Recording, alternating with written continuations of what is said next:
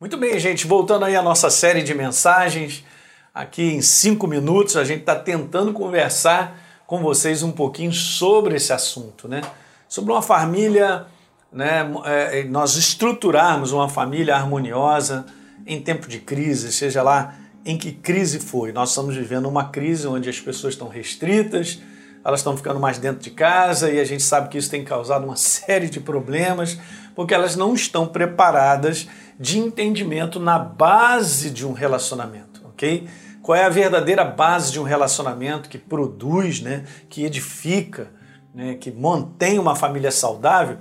Isso é importante nós como igreja refrigerarmos, né, renovarmos a nossa mentalidade, não permitir que a mentalidade lá de fora domine. Né? Então, Lucas capítulo 6, no verso 31, a passagem Jesus está falando do 27 até o 38, todo esse conteúdo aí, o que você deseja e gosta que as pessoas façam para você, faça primeiro exatamente isso para elas, porque o conteúdo todo dessa passagem é um conteúdo de plantar sementes de maneira contínua. Então, eu tinha dito que a destruição dos homens está na relação com os outros. É isso mesmo.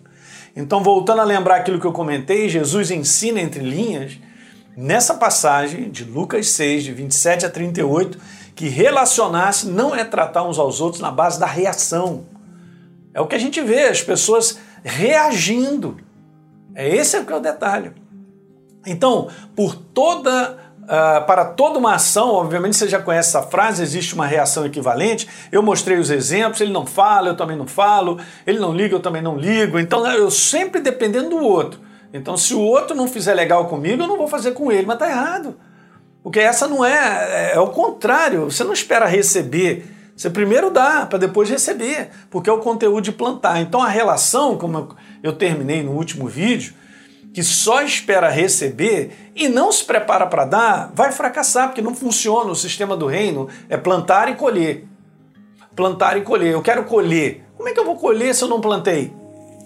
Como é que eu vou colher é, compreensão, né, carinho, respeito? dentro da minha casa, escuta o que eu quero te falar. Se eu não tenho plantado isso de maneira contínua, obviamente plantado com a vida de outros. Então, se eu valorizo uma pessoa de maneira contínua, eu vou o quê? Eu vou colher a valorização das pessoas também. Gente, eu estou falando a base do relacionamento que a palavra nos ensina que dá resultado, que dá certo, que edifica, que é saudável. Então, se tudo que eu sei sobre se relacionar é reagir, eu nunca vou construir nada. E é assim o mundo está vivendo e está cada vez pior. As pessoas estão reagindo. Reagindo, reagindo no orgulho, reagindo, reagindo, recebe uma trombada. Ah, meu irmão. A massa e o cara é da mesma maneira também. Não leva o desaforo para casa. Olha aí, não é assim? E isso tem aumentado. Então, se isso entra dentro da igreja e tem assumido a mentalidade da igreja, a gente está vendo essa deteriorização das famílias que são novas criaturas dentro da igreja. Um aumento do índice de divórcio, de separação também dentro da igreja. É muito triste, gente. Então veja, Lucas 6, verso 27 ao 38 mostra e ensina duas coisas sobre o verdadeiro relacionamento. Ok? Vamos ver o primeiro?